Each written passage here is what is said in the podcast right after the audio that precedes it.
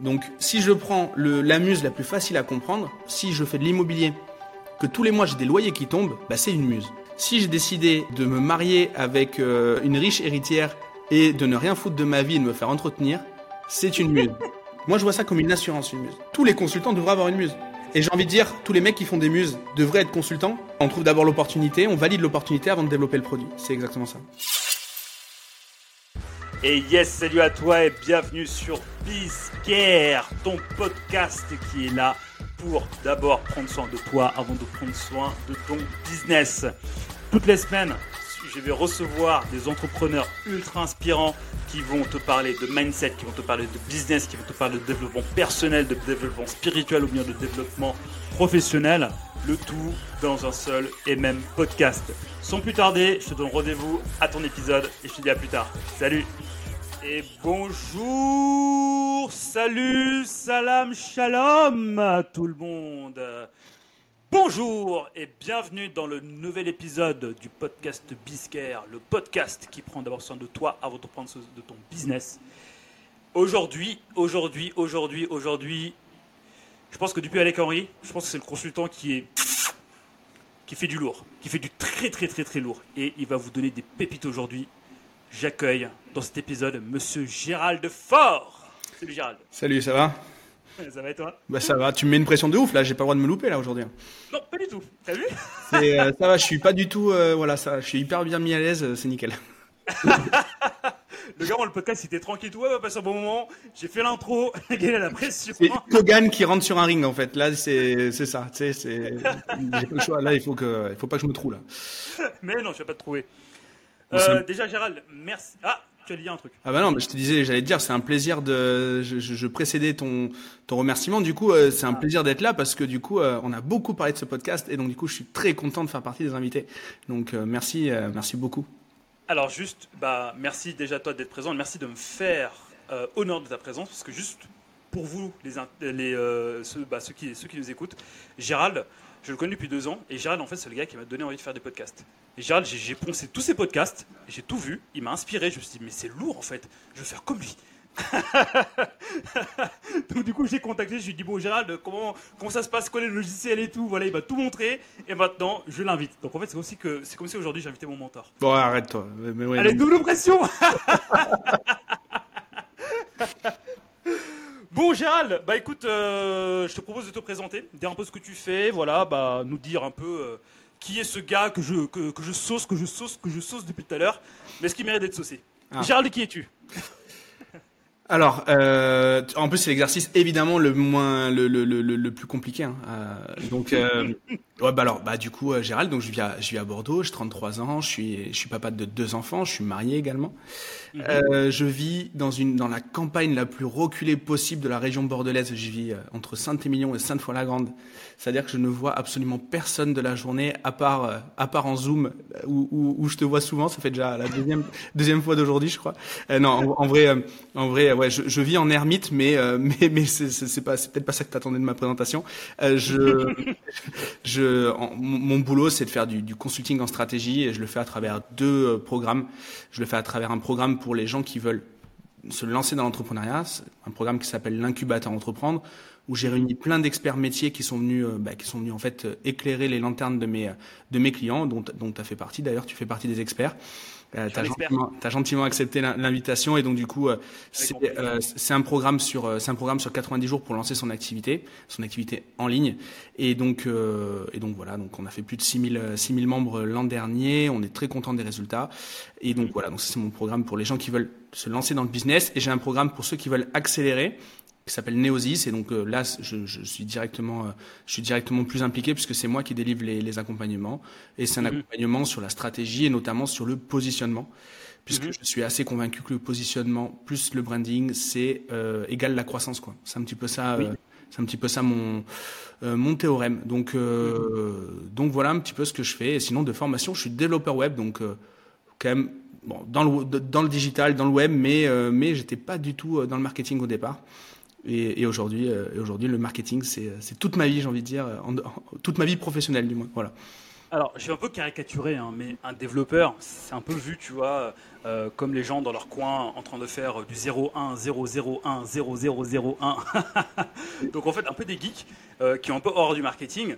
Euh, toi, comment tu as fait justement cette transition petit à petit, tu vois, entre ta formation de dev initiale et, et le marketing sur lequel bah, tu, tu, bah, tu excelles aujourd'hui ouais. Alors déjà, pour recontextualiser, moi j'ai 33 piges, j'ai commencé le dev à une quinzaine d'années, je suis en école d'ingé à 19 ans, donc il y a eu quand même entre mes 19 ans et mes 33 ans, il y a eu quand même une évolution. Aujourd'hui, les développeurs sont de plus en plus. Avant, il y avait vraiment les, les devs back, tu vois, back-end, qui, mm. qui codaient des trucs, euh, qui codaient des trucs pas très, euh, pas très jolis à regarder, euh, d'esthétique, genre des trucs vraiment des fonctionnalités. Et il y en avait d'autres qui intégraient des maquettes, qui faisaient du front. Il y avait déjà ces deux métiers qui étaient très séparés. Alors c'est toujours un petit peu, un petit peu le cas, mais quand même un petit peu moins. Les devs aujourd'hui sont beaucoup plus sensibles à l'expérience utilisateur et l'expérience utilisateur fait partie intégrante du marketing.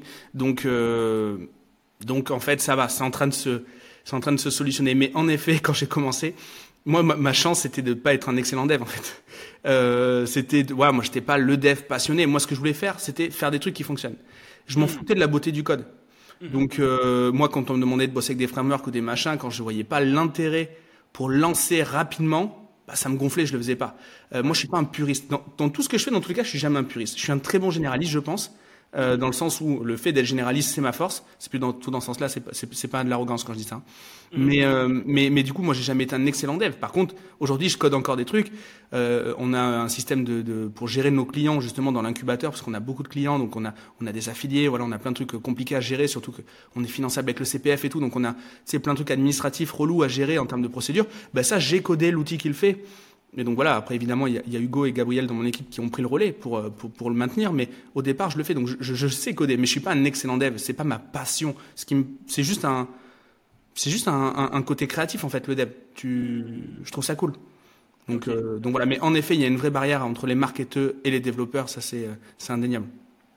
Mais comment tu as fait justement, tu vois, pour passer bah, de, de bah, du dev, euh, bah, pour prendre tes mots, hein, qui était un peu généraliste, qui n'était pas un excellent dev, à petit à petit, tu vois, te positionner sur le marketing. Enfin, tu avais parlé du X, euh, tu avais mm. parlé d'expérience utilisateur, mais comment tu as fait justement, tu vois, pour euh, aujourd'hui bah, faire tout, quasi bah, tout ton chiffre avec euh, le marketing et quasiment plus avec le dev? Enfin, même si le dev c'est une composante, mais voilà, aujourd'hui, tu vois, tu l'avais clairement dit qu'aujourd'hui, bah, là, quand on dit Gérald Force, c'est pour le conseil en strat marketing. Comment hmm. ça s'est fait en fait, voilà, suivant bah, cette, cette, évolution? Tu as rencontré récemment Riles, on a dîné ensemble un soir à Paris. Euh, donc Riles qui est mon associé historique, euh, donc qui était en école d'ingé avec moi.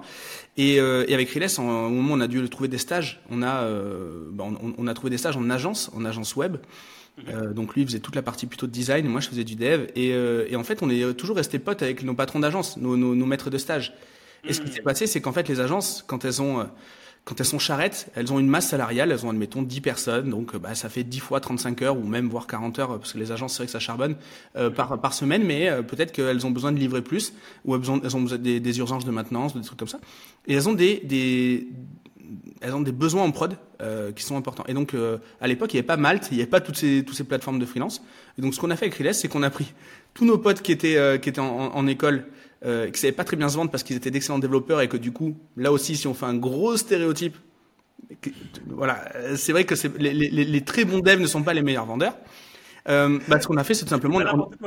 Comment? J'ai dit, je ne dis pas n'importe quoi. Ah non, ah mais non, tu le sais, c'est exactement. non, la, la, la, légende, la, la légende, la légende, se, se, ouais, c'est prouvé des milliers de fois ça. Mm -hmm. Et donc en fait, le, le premier truc qu'on a fait, c'est qu'on on, on a pris quatre potes dans la classe et donc on était six et on se plaçait, euh, on se plaçait en excédent de, en excédent de prod. Donc du coup, euh, on allait donner des coups de main en agence. Et euh, à l'époque, c'était des trucs horribles. Hein. C'était des WordPress, mais sans les Elementor, les Divi, les machins, trucs comme ça. Donc c'était, il fallait vraiment mettre les mains dans les templates. En plus, WordPress, c'est une, c'est absolument horrible. Euh, pour, enfin moi j'aime pas la façon dont c'est structuré. C'était des Joomla, c'était des PrestaShop, c'était des Magento, ce genre de trucs euh, pas hyper cool à faire. Il y avait pas Shopify et Shopify pour du e-commerce et, et Divi Elementor pour pour les sites vitrines. Là, il fallait vraiment y aller quoi. Donc euh, bah, c'était notre premier business et on faisait ça, euh, euh, on faisait ça en parallèle de l'école pour se faire un peu de, un peu de thunes et, mhm. et donc et donc voilà et donc ça, bah, clairement découvrir ça, trouver l'anomalie, trouver l'asymétrie de marché entre la demande et l'offre. et me positionner au milieu, bah, c'était déjà, c'était déjà faire un petit peu de marketing, du moins c'était déjà faire l'entrepreneuriat. Et pour moi, dans tous les cas, l'entrepreneuriat, égale le marketing, égale la vente. Euh, donc, euh, donc en fait, c'est à peu près, c'est très très lié. Euh, donc, donc voilà. Donc première expérience, c'est ça. C'est ce qui m'a fait comprendre que j'étais pas obligé de faire les choses pour créer de la valeur. Ça pouvait se faire aussi. c'était, hmm. trouver l'opportunité. C'était dans le fait de trouver l'opportunité qui était la valeur. Mais j'ai toujours aimé faire les choses et donc bah, c'est d'ailleurs l'objet de ton podcast. Hein. tu, tu t'adresses à des consultants. Moi, j'ai toujours eu une âme de consultant. Même, j'ai jamais lâché le consulting, même quand j'étais sur du, du développement de produits ou du développement de formation. Mmh, mmh, mais, mais donc du coup, enfin si je comprends bien, ton positionnement, c'était euh, Gérald euh, et son équipe s'occupent des excès de prod. Donc Gérald et son équipe se, se, se, positionnent euh, pour aider les agences en excès de prod. Exactement. en fait, tu as parlé de, ton, de ta première agence, mais est-ce que tu as repliqué ce modèle dans d'autres agences ou, ou pas? Alors, j'ai envie de dire, ça c'était un peu le mécanisme, mais du coup, le positionnement, ça a toujours été Gérald, si tu as des galères, il va te trouver une solution. ouais, exactement. bah, en fait, c'est un petit peu ça. Et, euh, et donc, en fait, ouais, ce positionnement, je l'ai toujours. Je l'ai toujours, et c'est pour ça qu'aujourd'hui, euh, j'arrive à faire de l'affiliation. C'est pour ça que j'arrive à avoir des clients en consulting. Euh, c'est pour ça que j'arrive à m'associer aussi avec certains de mes clients. Voilà, c'est, je, je, c'est, c'est toujours ce côté, euh, ce côté recherche de solutions. Les gens m'identifient à ça. Donc, donc ce positionnement, je l'ai toujours. Ouais. D'accord, ok. Et justement, enfin, c'est ça qui t'a fait basculer petit à petit vers, vers le conseil en strat?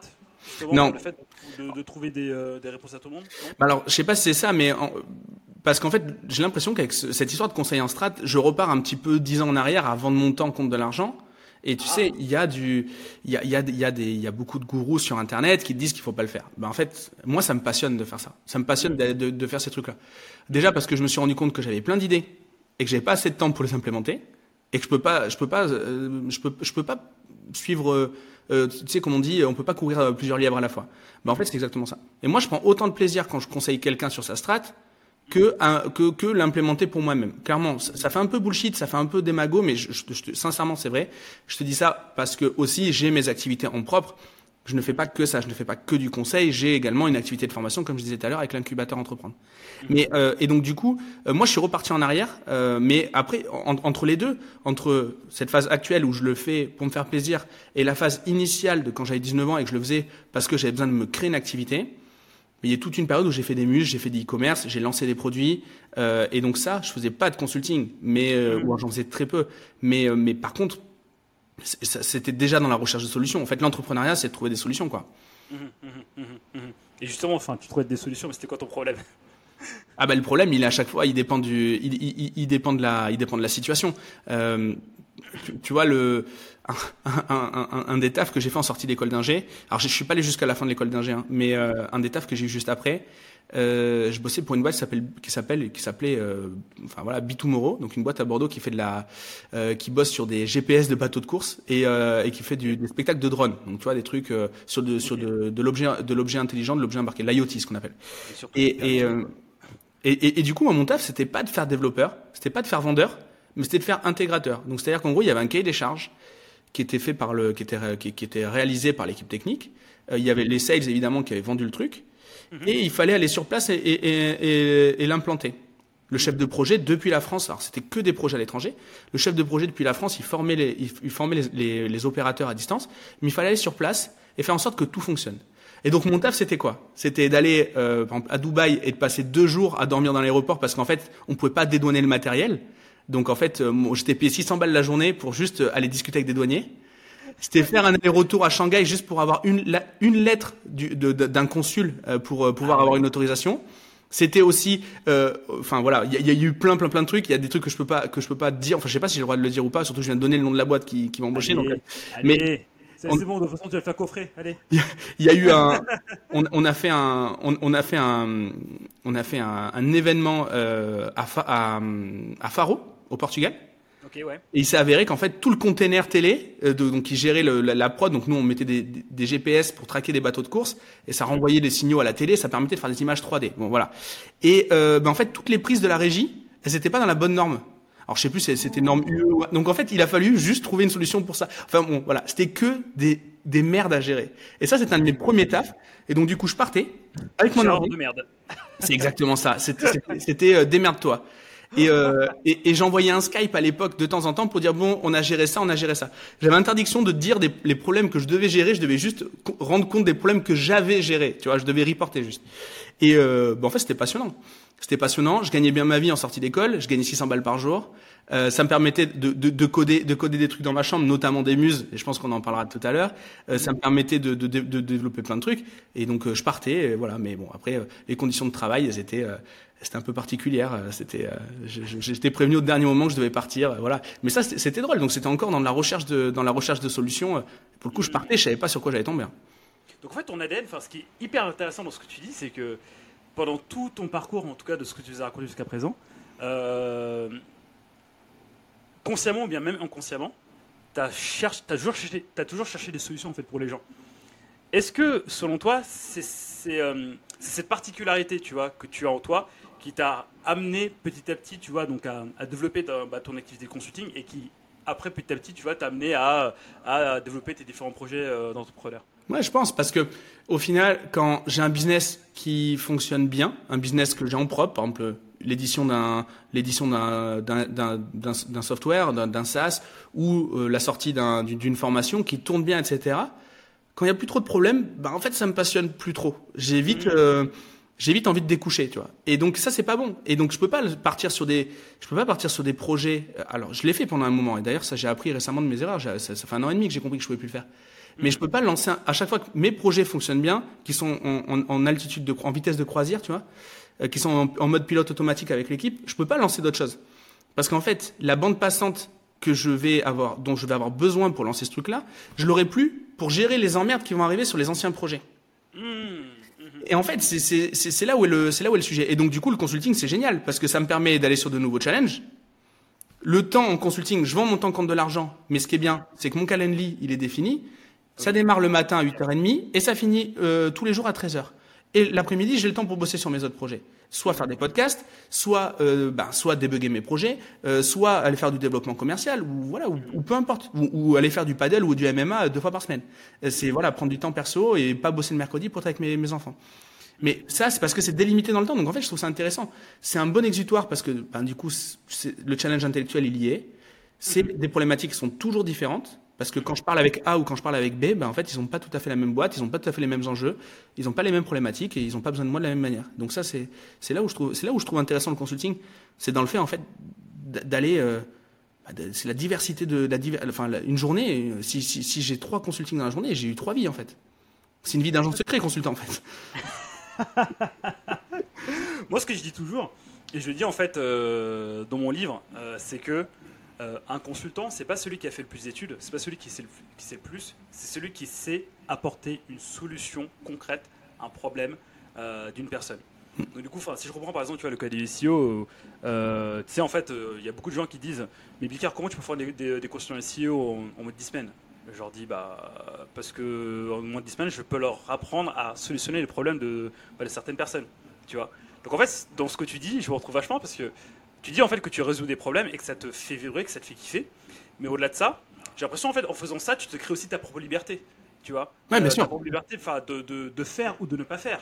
De bosser ou de pas de bosser. Tu vois euh, De bloquer bah, tes, tes, tes, matinées ou tes après-midi, ou les deux, ou pas. Tu vois Et dans ça, en fait, tu vois, mais je trouve que c'est assez intéressant, tu vois, bah, de, de, de comment dire, d'avoir une certaine flexibilité, tu vois, en tant que consultant, dans la vie que tu t'es créée de, de, de quelqu'un, de, de, personne qui résout les problèmes, de pouvoir te créer une, euh, bah, une, euh, une, une, vie sur mesure. Hmm. Et euh, aujourd'hui, enfin, donc, tu as bien dit que ton temps est défini, donc entre 8h et, 13h. Est-ce que aujourd'hui, ça, c'est pas un frein pour toi, justement, pour, pour, bah, pour développer encore plus cette activité-là? Ouais, je vais, je vais, te répondre à ça et après, après je reviendrai juste sur ce que tu viens de dire avant parce que je trouve qu'on a un, un, un, point commun dans nos méthodes et ça répond aussi à ton histoire de, de, du bon ou du mauvais développeur. Donc, mais je te réponds juste à ça. C'est qu'en fait, à un moment, je n'ai pas cloisonné dans le temps mon, euh, justement mes interventions. Et en fait, c'est devenu extrêmement désagréable parce que ce qui est un, ce qui, ce qui est un plaisir, alors c'est un travail, hein, c'est un métier, je facture mes heures. Euh, je vis, je vis euh, en partie grâce à ça. Alors c'est pas le plus gros de mes revenus, mais c'est important dans mon développement parce que par rapport à ma vision, je sais que j'ai besoin de bâtir ça. Euh, je, euh, en fait, je, je, ne cloisonnais pas. Et, et, en fait, le gros problème, c'est que j'avais perdu un des paramètres essentiels pour moi, c'est le côté écologique. C'est-à-dire que ça se fasse hmm. naturellement pour moi.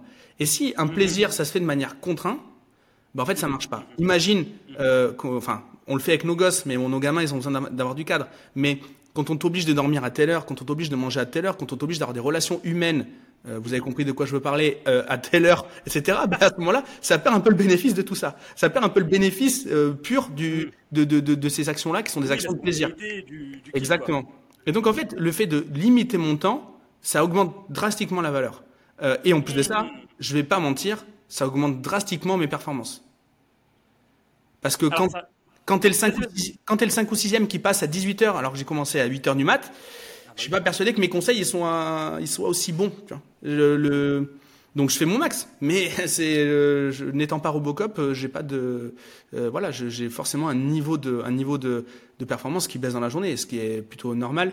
Puisque tu connais, on essaie de faire un peu de sport le matin, on essaie d'être avec madame le midi, on essaie de gérer les gosses un peu, à- euh, soit pour aller à l'école, soit pour les récupérer, on essaie de faire un, voilà. Et donc forcément, ben, à 18h le soir, on n'est plus, euh, voilà, on n'est plus aussi pertinent.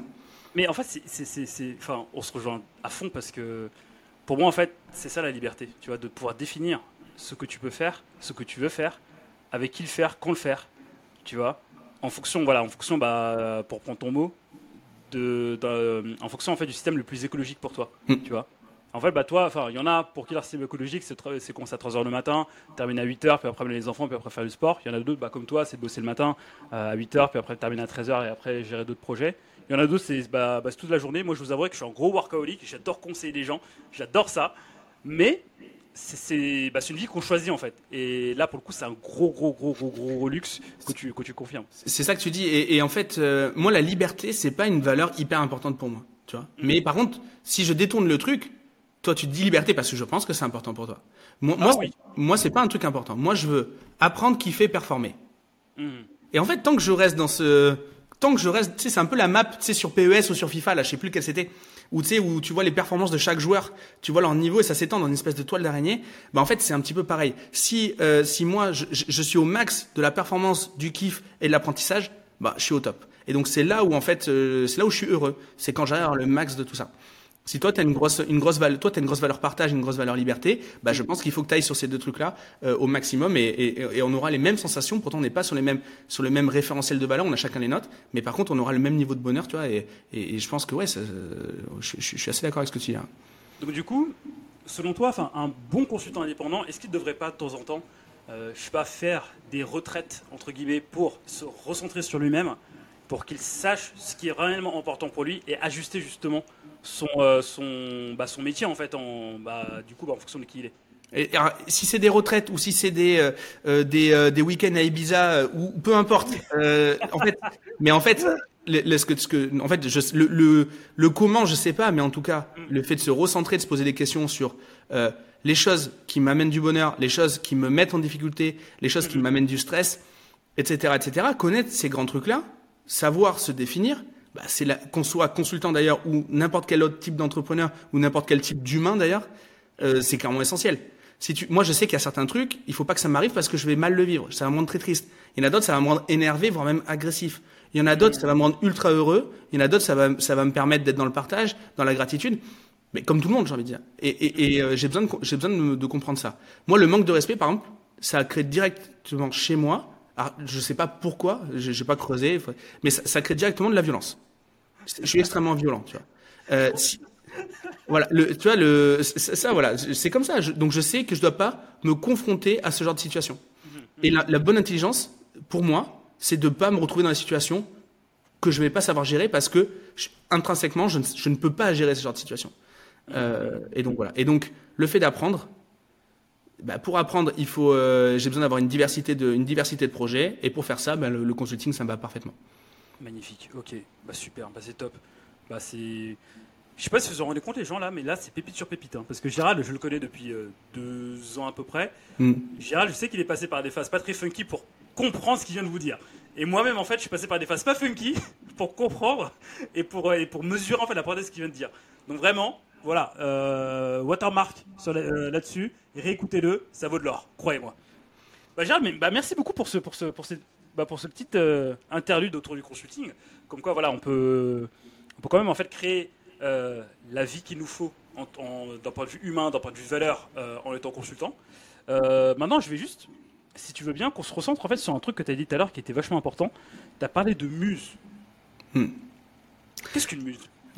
Alors, la muse, je pense, c'est le, c'est la chose dont, dont, je parle le plus souvent, alors que j'ai absolument aucun business public ou je n'ai aucun intérêt à parler des muses, mais c'est vrai que ça, ça intrigue pas mal. Euh, la muse, en fait, c'est le. Vas-y, vas-y, vas-y, pardon. Enfin, ouais, enfin, désolé, je te coupe. Hein. T'as du muse, en fait, j'ai pensé à deux choses. La première, tu vois, c'est, euh, en fait, j'ai repensé à Hercule, tu vois, le dessin animé. Euh, de Disney qui était sorti en 97 ou 98. tu vois, avec les muses qui, qui, qui chantaient C'est géant. Et la deuxième, c'est euh, un livre que j'ai que, que lu au début de mon parcours d'entrepreneuriat qui s'appelle La semaine de 4 heures. Voilà, grand classique. Et en fait, là, on parlait de muse, mais j'ai jamais vraiment, vraiment su euh, comment le. Déjà, comment le créer facilement, comme le dit Tim Ferriss. Donc, toi, voilà, toi, par rapport à ce que tu dis, par rapport à tes business, par rapport à ce que tu as réussi à mettre en place, voilà, est-ce que tu peux me dire vraiment, euh, voilà, comment, bah, ce que tu as créé et comment tu le maintiens, combien de temps ça te prend en fait pour, hmm. pour, le maintenir? En fait, bah, c'est en fait le, du coup les muses de Tim Ferriss, donc il a démocratisé ce terme-là. Il y en a d'autres qui s'appellent des passive income. Il y a un bouquin d'ailleurs qui s'appelle passive income. Euh, et en fait, c'est tout simplement le, et donc ça vient des muses, des muses en, en effet euh, antiques. Et le principe, c'est d'avoir un business qui travaille sans nous. Donc, si je prends le, la muse la plus facile à comprendre, euh, si je fais de l'immobilier, que tous les mois j'ai des loyers qui tombent, bah, c'est une muse. Hmm. Si j'ai décidé euh, de me, de me marier avec euh, une, riche, une riche héritière et de ne rien foutre de ma vie et de me faire entretenir, c'est une muse. tu me donnes des idées. Voilà. J'espère que ta femme ne va pas écouter ce, ce, ce Mais en vrai, en vrai, voilà, c'est juste le fait d'avoir des rentes. C'est le principe d'être rentier. Donc, euh, euh le, une muse, ça n'a pas pour vocation de faire des millions, qu'on soit clair. Mm. Une muse, l'idée, c'est de payer son lifestyle, de payer ses charges fixes. Si ça fait plus, bah tant mieux. Euh, mais par contre, il y a un danger, c'est que très souvent, quand on développe son chiffre d'affaires, breaking news, on développe x 10 ses problèmes. Oui. More money, more problems. Mm. like, like said Jay-Z. Et, et, et, et, du coup, ça n'a pas pour vocation de faire des millions, parce que qui dit millions, bah, dit euh, des problèmes à la hauteur du million. Mhm. Hello, j'interromps juste ton écoute pendant deux petites secondes, le temps de te dire que si l'épisode te plaît, n'hésite pas à mettre un pouce bleu sur YouTube ou bien nous mettre 5 étoiles sur Apple Podcast, c'est hyper important pour le développement de la chaîne. Sans plus attendre, retour à ton épisode. Donc une muse, logiquement, ça fait entre 5 et 10 cas par mois de chiffre d'affaires. Mhm. Si ça fait plus, il faut se staffer comme j'expliquais. Et le principe, bah, c'est tout simplement d'avoir un système d'acquisition récurrent, mhm. sur lequel on n'a pas besoin d'intervenir ou très peu, un système de, livraison automatique également, c'est-à-dire ça peut être un service, ça peut être de la mise en relation, ça peut être plein de choses. Alors tout à l'heure, je prenais le cas de l'immobilier et, de la riche héritière. Évidemment, dans le cas d'une muse, on parle de, business en ligne. Mhm. donc j'ai une acquisition automatique avec une conversion automatique. J'ai une euh, j'ai une livraison automatique. Le seul truc que je peux pas automatiser, c'est le service après-vente, parce que ça, en effet, je dois avoir des humains, et même si je pense que d'ici quelques quelques mois, il y aura des solutions bien intégrées pour euh, pour gérer le service client, mais en tout cas, il y a besoin d'avoir de l'humain. On peut pas laisser ça, sur pilote automatique tout le temps. Et euh, et, euh, et enfin, il faut une monétisation également automatique. Et le principe, c'est très souvent une muse, ça fonctionne avec de l'abonnement parce que ça permet d'avoir du recurring revenue et, et, donc euh, et donc en fait je fais l'acquisition aujourd'hui et je suis payé pendant un an quoi. Euh, donc donc voilà à peu près euh, voilà à peu près le le, le fonctionnement d'une muse. Qu'est-ce que ça peut être? Ça peut être un, un, logiciel en ligne. Ça peut être un système de mise en relation, ça peut être euh, un système de le dropshipping, ça peut être une muse hein, si on arrive à, l'automatiser, etc., etc. Moi, étant développeur, bah, en fait mes muses elles sont technologiques, donc très souvent c'est du service en ligne. Voilà. Mm-hmm. Et la difficulté d'une muse, c'est qu'il n'y a pas une grande barrière à l'entrée pour, euh, pour le, mettre en place. C'est pas très compliqué à fabriquer. Donc, du coup, la complexité, elle est dans la recherche de la niche, dans la détection du business, trouver l'opportunité. Et donc, c'est très compliqué d'en parler publiquement de quel type de muse on a. Bah, bien sûr. Voilà. Euh, parce qu'en fait, la clé, c'est d'essayer énormément de thématiques, énormément de propositions de valeur pour en trouver un, une, pardon. Mhm. Ok. Aujourd'hui, Gérard, tu as combien de muses? Muses, aujourd'hui, j'ai trois muses qui, euh, j'ai trois muses qui valent le coup de, de dire que c'est des muses, euh, voilà, qui ont le mérite d'exister. Super. Ok, top. Euh, tu dis en fait que, voilà, tu as dit qu'une muse, ça peut être des logiciels, la mise en relation, un service en ligne, etc. mais en fait, tu as dit que la plus grande difficulté pour mettre en place une muse, c'est de trouver la niche, la bonne niche. Justement, en entrepreneuriat, en fait, c'est on recommande fortement d'avoir une vitesse d'exécution très forte. Donc tester les choses, tester, tester, tester, tester, tester jusqu'à trouver la chose qui se démarque des autres. Si demain je devais lancer une muse euh, avec tous les outils du coup qu'on a sur le web, euh, demain je tape Google euh, muse sur Google, j'aurais, je, enfin, je vais te noyer je vais noyer sous les infos. Toi qui aujourd'hui as trois muses qui existent, si tu devais nous donner voilà ton le plan, tu vois, pour créer une muse, qu'est-ce que ça serait?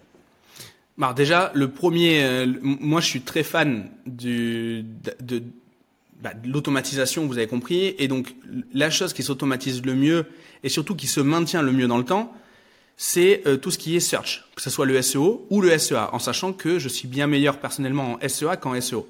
Euh, moi, je suis bien euh, meilleur en SEO qu'en SEA. voilà, donc tu vois. Fusion c'est ça. Et, et- et du coup, euh, donc du coup, le- le- le premier point, c'est de détecter l'asymétrie de marché entre ce que les gens vont rechercher sur Internet. Par exemple, je perds mes clés, euh, je perds mes clés, j'habite dans le 17e arrondissement à Paris. Euh, ben, je cherche un serrurier dans le 17e arrondissement un dimanche soir, euh, veille de jour férié. Ben, je cherche ça, très bien. Je suis bloqué sur mon paillasson. Donc serrurier 17e arrondissement, je tombe sur une liste de serruriers, je clique sur, je clique sur le numéro de téléphone. À ce moment-là, la personne qui avait positionné son site en haut des résultats de recherche va prendre une commission sur la mise en relation. Par exemple, je donne un exemple. Ce business-là, je l'ai jamais fait, tout simplement, et ne le faites pas. Ça coûte extrêmement cher en termes de mots-clés et la, la compé- Oh, cool. la Je compétition est dingue. Je connais quelqu'un qui fait ça. Il paye 50 balles le mot-clé. En tout cas à l'époque, quand, quand j'ai discuté avec lui, c'était à 4 ans.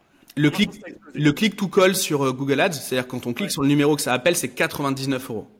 Ah bah, ça m'étonne pas. Donc euh, c'est pour ça qu'on prend un coup de bambou dès qu'ils viennent, euh, voilà, ils nous mettent, ils nous mettent du 700, 800 balles euh, sans problème de facturation quand ils viennent de nous ouvrir la porte, euh, parce que bah, il faut rentabiliser les coûts d'acquisition qui sont euh, juste exorbitants. Quoi. Ouais, bah c'est sûr. Donc, euh, donc voilà, ça c'est vraiment le, le le cas typique. Donc en gros, c'est déjà, moi je suis plus fan. Et pourquoi je dis ça? Parce qu'en fait, si je fais de la publicité sur des réseaux d'interruption, par exemple type Facebook, type YouTube, etc., euh, la difficulté c'est qu'en fait les publicités, elles vont être saturées très rapidement. Il va falloir créer de nouvelles pubs. Et donc, il va falloir rebosser sur l'acquisition. Et donc, je vais pas avoir cette maintenabilité. Tandis que en SEA, j'achète le mot-clé serrurier Paris. Euh, en fait, le travail que je vais avoir à faire une fois par mois, ou ça dépend du, du, du, du, du- du temps, et puis ça se délègue très bien aussi, il faut pas se mentir, ça va être d'exclure les mots-clés qui ne performent pas. Donc c'est vachement mieux.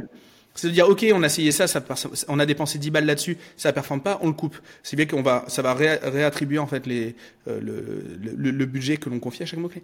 Et donc moi j'aime beaucoup le search par rapport à ça. Et le search c'est parce qu'en fait il y a un, un fort niveau d'intention. Quand je tape serrurier Paris, c'est pas juste pour euh, euh, c'est pas juste pour euh, pour rigoler, c'est que j'ai vraiment une problématique. Et donc du coup, j'ai un besoin de convertir qui est immédiat. Et donc Mhm. du coup, je, je suis prêt à je suis je, je- je suis prêt à, à, à vite convertir et donc j'ai un coût d'acquisition qui est qui est plus bas. Donc pour moi, le premier point c'est ça, c'est de trouver l'asymétrie entre l'offre et la demande. Ok. Et pour ça, comment tu fais concrètement? Bah ça après les outils, c'est des outils que tu connais par cœur, hein, ces outils comme SEMrush, des outils comme Ahref, euh, comme euh, tous ces trucs là que tu connais. euh, SEMrush, Href, Answer de public, voilà, tous les outils que je fais apprendre dans mon bootcamp SEO. Voilà, petit, Voilà. euh, petit passage publicitaire. Exactement. Ben, en fait, voilà, c'est la recherche d'opportunités. Hein. Donc, euh, la recherche de mots-clés, c'est exactement ça. Parce que là, on est sur la recherche de mots-clés. D'intention de recherche, mais par extension des mots-clés. Quoi. Mhm, mhm. Ok, donc un, je recherche mon mot-clé, euh, je recherche en fait, voilà, je, je prends plusieurs thématiques, je, re- je cherche, je cherche, euh, je teste, donc du coup je mets, tu avais recommandé quoi, 10 euros pour tester les... euh, les Ouais, alors ça dépend des mots-clés. Ça dépend des mots-clés, tu vois. des mots-clés. Euh, nous, nous, en ce moment, là, on, on, on, on est en train de faire des recherches de mots-clés, pas pour nous, mais pour des clients qu'on accompagne et qui veulent euh, justement euh, développer du search. Euh, là, en ce moment, on se rend compte qu'avec l'intelligence artificielle, tout est beaucoup plus facile. Enfin, ce qui était compliqué à livrer, par exemple, à l'époque, il y avait une des niches qui marchait de dingue, c'était tout ce qui était la voyance. Et, et la grosse difficulté de la voyance, c'était qu'il fallait payer des gens quand même pour délivrer. Mhm. Là aujourd'hui, développer un robot sur ChatGPT qui fait de la voyance, euh, bah en fait, c'est pas compliqué. Donc c'est-à-dire qu'on peut livrer presque gratuitement. Les coûts d'API sont très faibles. Les coûts de d'utilisation du service de de- d'OpenAI sont très faibles. Donc du coup, bah ça recrée en fait de la ça recrée du euh, de la viabilité sur ce genre de projet. Donc euh, donc voilà. Mais le le produit, on le on ne va le réaliser que quand on a trouvé l'opportunité. Ok. Waouh. Alerte, alerte, pépite, pépite, pépite. Gérald nous dit que quand on vend quelque chose, on vend d'abord l'opportunité avant de vendre le produit. Tu peux répéter ça, Gérald, s'il te plaît? On trouve, ouais, on trouve d'abord l'opportunité, on valide l'opportunité avant de développer le produit. C'est exactement ça.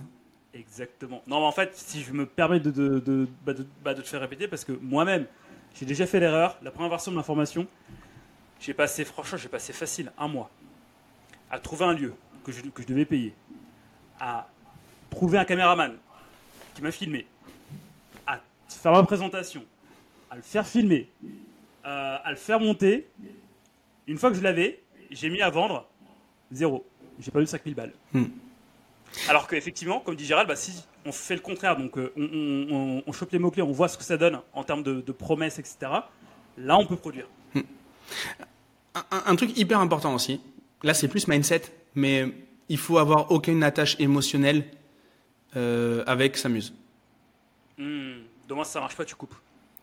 Exactement. Et s'il faut pivoter, euh, t'as pas l'impression. Voilà. il faut pas avoir non plus le syndrome de l'expert. Si tu es expert SEO, monte pas une muse qui parle de SEO. Utilise le SEO comme une arme. D'ailleurs, on va parler de, on va expliquer pourquoi maintenant on vient parler de muse alors qu'au départ on parlait de consultant. Mais mais euh, mais mais le, en fait, il faut avoir un détachement total. Je veux dire, moi, j'ai même un désalignement. Je, je lâche un petit secret là. J'ai un désalignement total avec une de mes muses. J'en ai, moi, moi, je suis catholique et pratiquant. Tu le sais, on a beaucoup parlé. Ouais. Et en fait, euh, bah, j'ai une de mes muses qui parle d'infidélité. Oh Oh là là, tu vas aller en enfer. Ouais, bah, je sais pas. je, je, je, je, sais pas, mais, mais en tout cas, en tout cas, j'ai un désalignement total là-dessus. Alors, mm, mm. euh, clairement, euh, clairement, je, je, je, je, voilà, je, je vends pas des, des, des, opportunités pour aller tromper son conjoint, euh, sinon je le, je le ferai pas. Mais, euh, mais en tout cas, j'ai un désalignement total. Donc, faut pas hésiter à euh, faut pas hésiter à aller euh, aller chercher loin de notre propre euh, de, de, notre propre voilà de, notre entourage voilà il, faut il faut aller explorer. Ce qui compte vraiment c'est la data. C'est la data parce que vu qu'on va y passer très peu de temps il y a aucun intérêt à ce que ça nous plaise Mhm, si, je dois choisir euh, la couleur de euh, la couleur du tapis dans une maison où j'y vais que une semaine par an, je m'en tape. Quoi, j'ai envie de dire, il euh, n'y a pas un énorme enjeu. si par exemple je dois choisir le cadre que j'ai que j'ai ou, le miroir que j'ai pour me raser tous les matins, alors vous, doutez bien que je me rase pas tous les matins, mais voilà que je dois avoir tous les jours, bah là à ce moment-là, ouais évidemment ça compte. ça compte. La couleur de mes chaussures que je vois à longueur de journée, bah oui là ça compte. Mais une muse, vous n'êtes pas censé bosser tous les jours dessus. la muse, une bonne muse, c'est une heure par mois et on n'en parle plus. Une heure par mois. C'est la compta. Ce qui compte, c'est la compta. Ça n'est juste, mm, mm. c'est juste un business de chiffres. Par contre, mettez une équipe pour le SAV, pour le service après-vente, parce que sinon, ça va, ça va capoter. Les gens sur Internet, ils ont toujours besoin de contacter du support, etc. Et l'idée, c'est aussi d'être le plus honnête possible. Et donc, du coup, plus il y a de l'interaction, moins il y a de, de risques, d'incompréhension, etc. Donc là-dessus, il y, a des, il y a des pays qui font ça très bien, qui parlent très bien français, qui coûtent pas cher, etc. En France, c'est compliqué de faire du SAV, mais mm. tout ça, ça pourra s'automatiser très prochainement avec, euh, avec GPT, ça c'est sûr. Mais, mais, euh, mais voilà. Donc, je fais ma recherche. Je, je trouve l'opportunité. Ouais. Euh, ça mord, je lance mon produit, je vends. Et après, une fois que j'ai fait, enfin, et après, bah, pendant que je vends, je fais du SAV. Exactement. Et tous les mois, contrôler euh, si euh, mon mot-clé performe toujours et si, euh, et si j'en toujours, en fait. Exactement. Et, ne pas hésiter à être sans foi ni loi. Non, quand même pas. Non, non, non. Il faut juste sortir de, il faut juste sortir de ces principes de base. Mais euh, en termes de niche, si je suis pas, moi je suis passionné de rugby, bon ben j'ai jamais lancé de muse dans le rugby parce que bon, déjà je pense pas que ce soit monétisable. Et puis en plus, pourquoi pas euh, Enfin, ça se trouve c'est pas une opportunité. En fait, vu qu'on va très peu bosser dessus, une fois que ça sera lancé, en fait c'est que la courbe de boulot, elle est très haute au départ et ensuite après elle, tend vers zéro. C'est ça qu'il faut voir. Euh, tandis qu'un un, autre business, ça va être le contraire. Le un autre business en mode MVP, c'est que je vais faire le minimum d'efforts au départ pour me lancer et ensuite après, euh, ben je vais scaler et dans ce cas-là, j'aurais besoin d'y mettre plus de plus d'énergie. Mais c'est moi, c'est comme ça que je vois le truc en tout cas. Euh, donc donc voilà, ma méthode c'est celle-ci. Et il faut que ça coûte le moins cher possible à lancer en temps, en énergie et en compétences pour qu'on puisse en lancer 10 en espérant qu'il y en ait une qui fonctionne. Mais en fait, dans, dans, dans, ce qui est important, enfin, euh, dans ce que tu dis, pardon, il y a quelque chose qui, euh, qui je pense, est important. Toi, tu dis que, euh, que tu aimes le SEA, enfin, que, tu as, que tu as des affinités avec le SEA. Moi, je suis consultant SEO. en fait, je viens d'avoir une idée. Tu vois, là, en direct live, je viens d'avoir une idée de fou. Gérald, il s'amuse avec, avec du SEA, il paye tous les mois en, en ads. Si ça marche, il continue, continue, mais pendant ce temps-là, si vous bossez votre SEO, et ben en fait, petit à petit, en fait, le coût Exactement. de votre muse peut baisser. Exactement. Peut baisser petit à petit.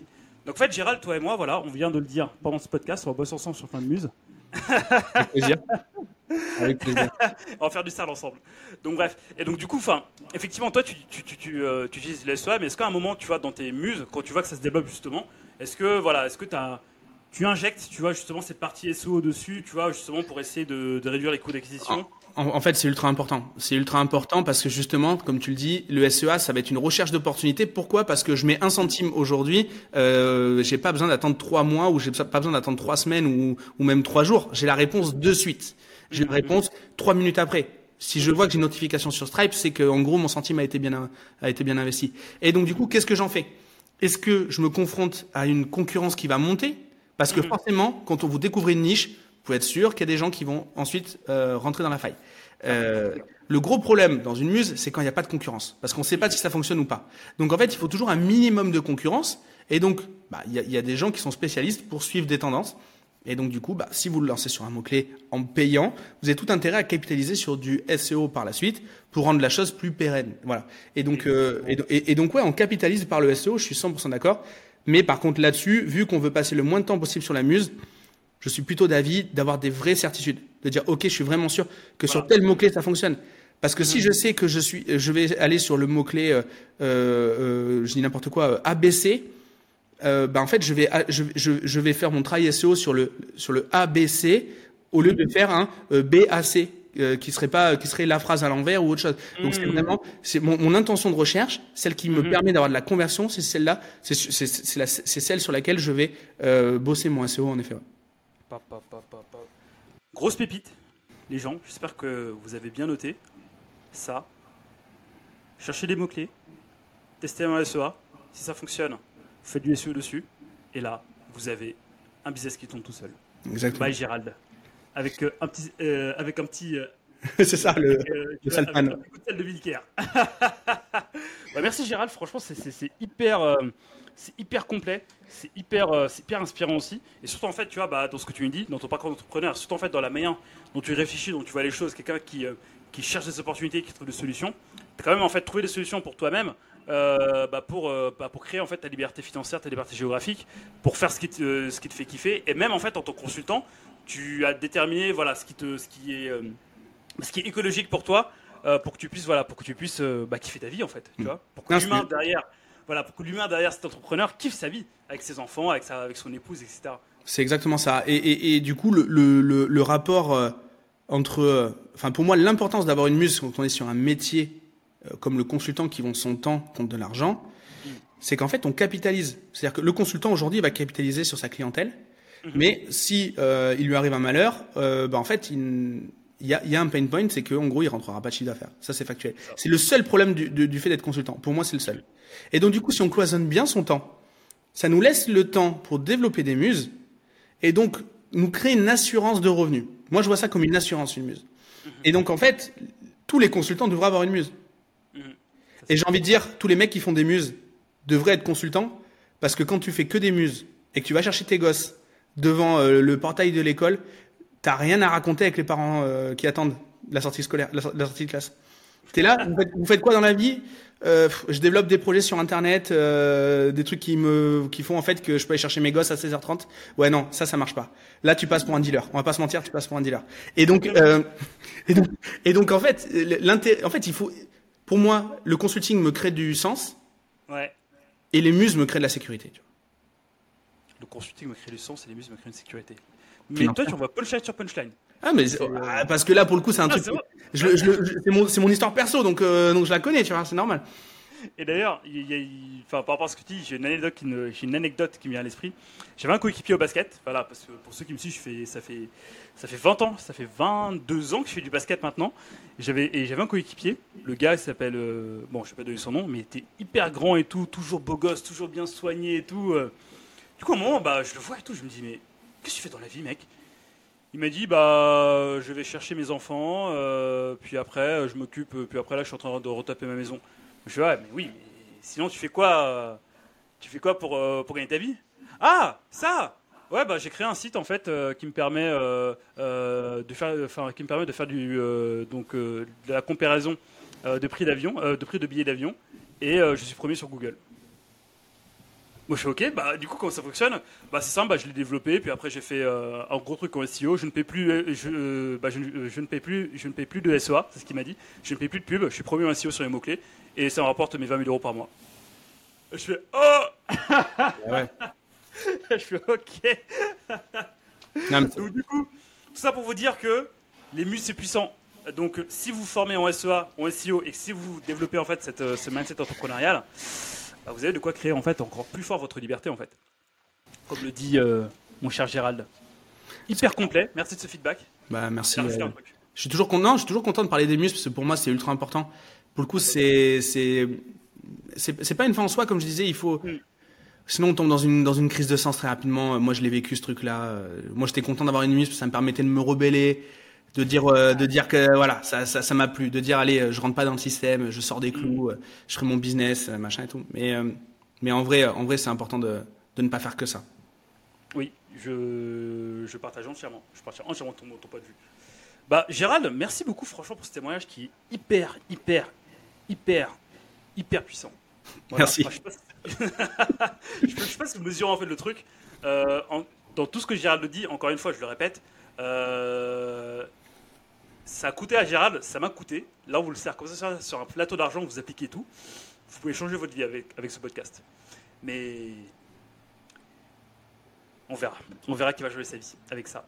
Gérald, on va se diriger tranquillement vers la sortie. Moi, j'aime bien faire des podcasts qui, ne durent pas trop longtemps. Euh, si tu avais trois ressources à nous recommander, justement, tu vois, pour, pour, euh, pour commencer, tu façonner, euh, à façonner euh, sa liberté, sa sécurité, pour reprendre tes mots, ce serait quoi? Des livres, des podcasts, des bouquins, ce que tu veux. Trois ressources.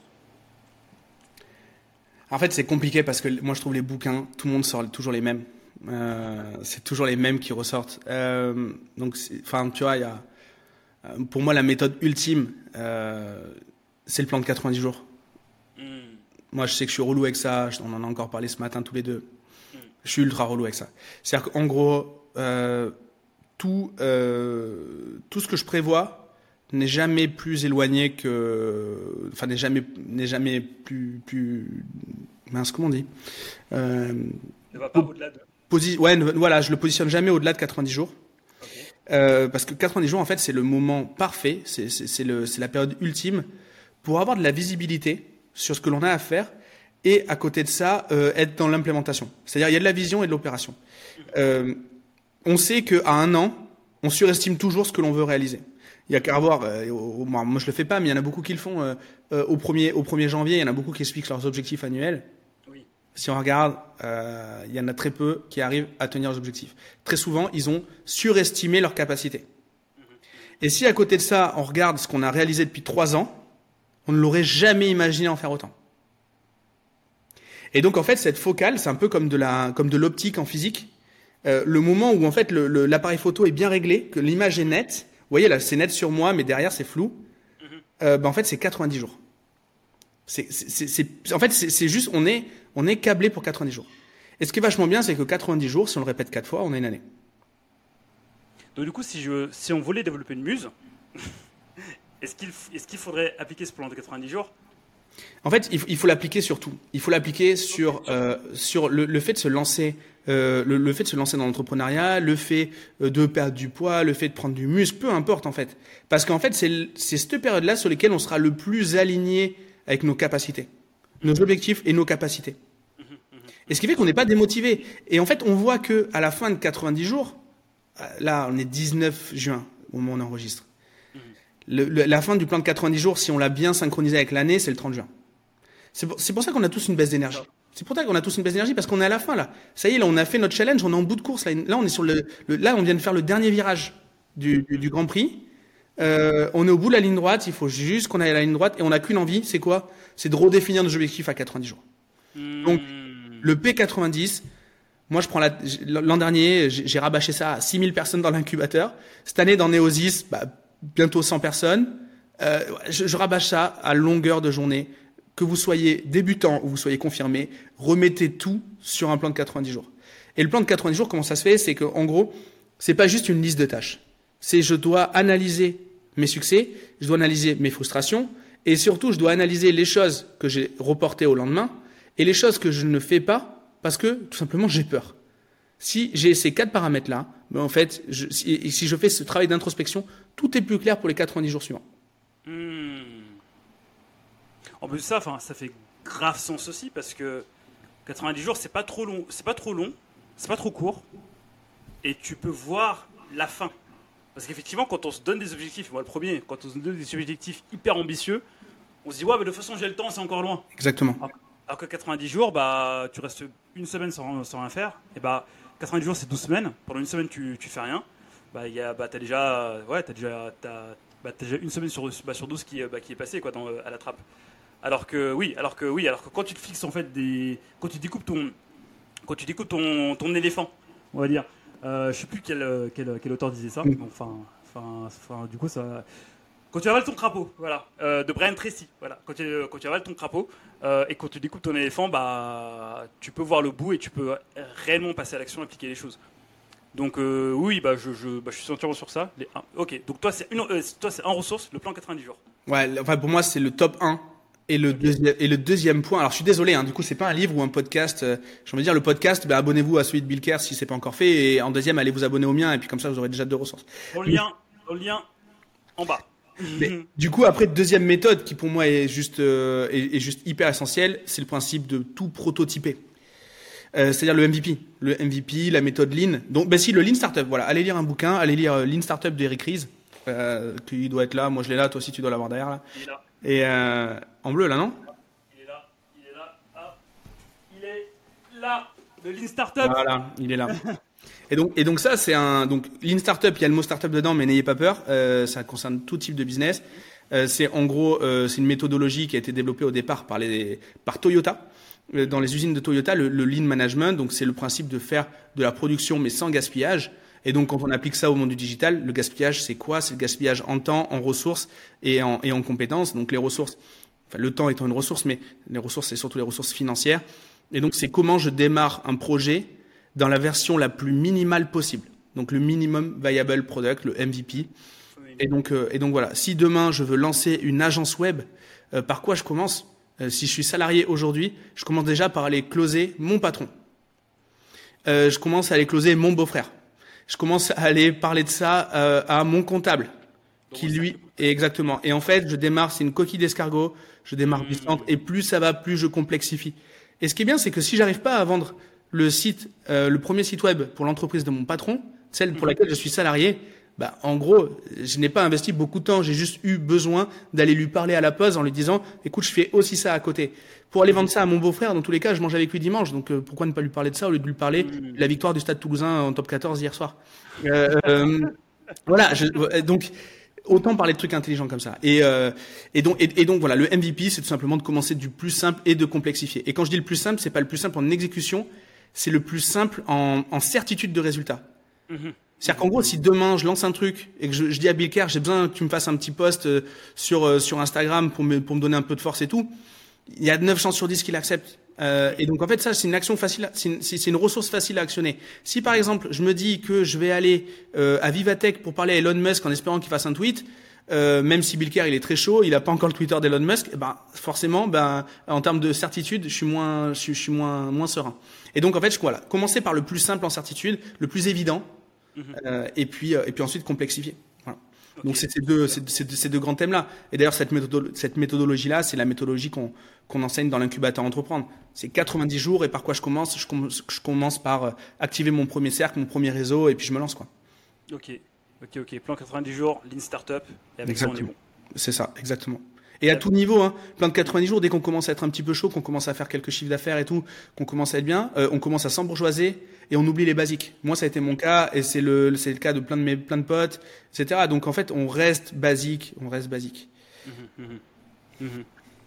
Gérald, merci beaucoup. C'est bah, hyper complet, franchement. Je sais pas quoi dire. Je sais pas quoi dire entre ce que tu fais en termes de consulting, ce qu'il faut faire pour être aligné, les muses, le plan 90 jours, euh, le, le lean, 50 euh, minutes de nectar.